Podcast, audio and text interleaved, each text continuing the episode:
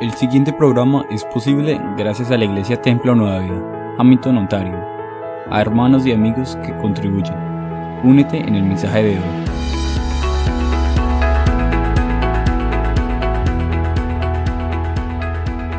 El perdón como herramienta para la purificación del alma.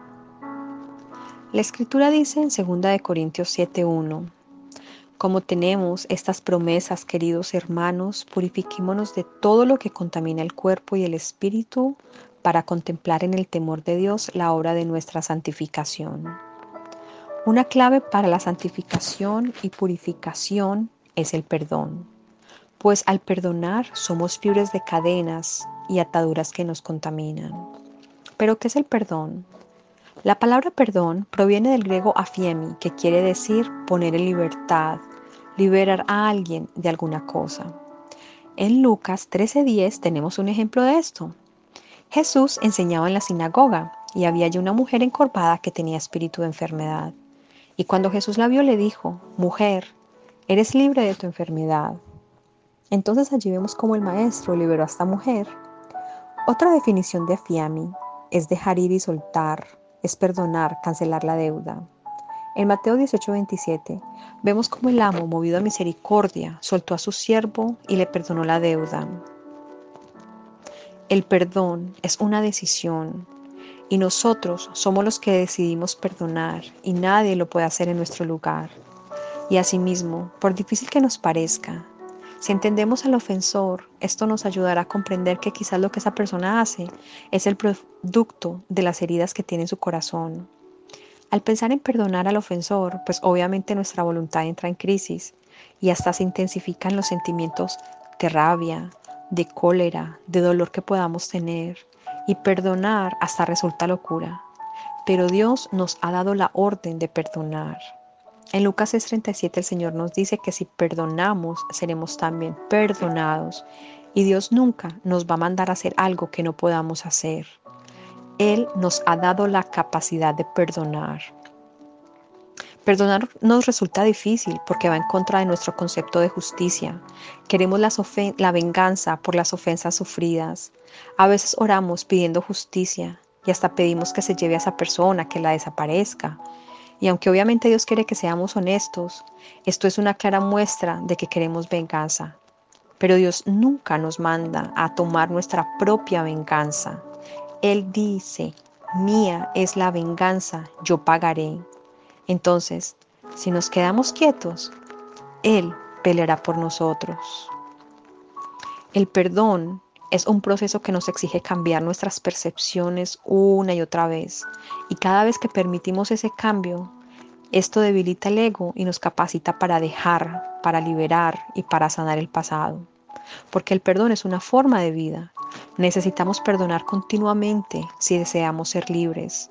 Es algo que ofrecemos a otras personas y que aceptamos para nosotros mismos.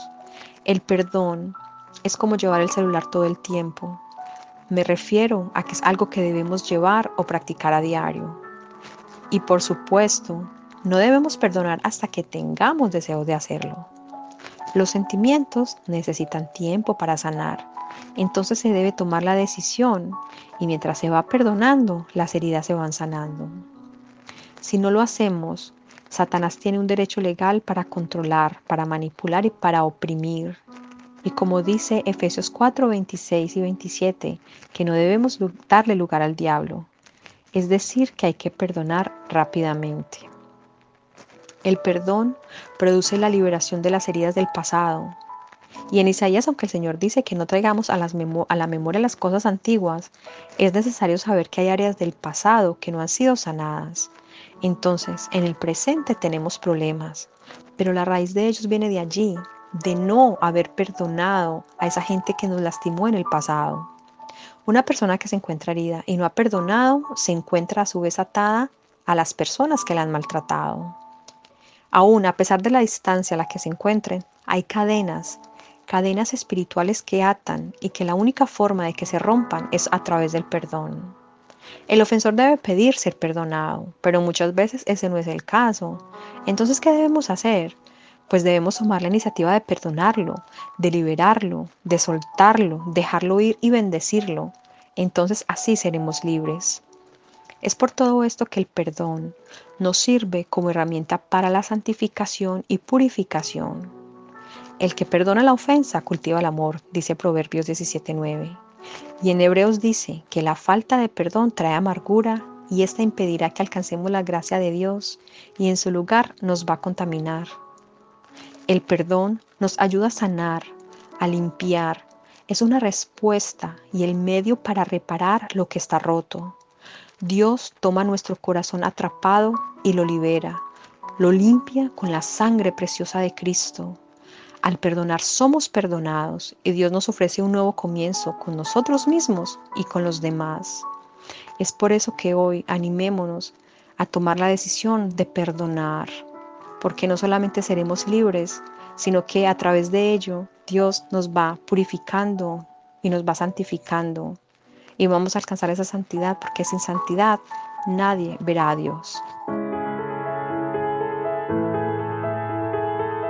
Si desea dar su testimonio, puede contactarnos a través del sitio www.templonuevavida.ca. Gracias por compartir esta transmisión.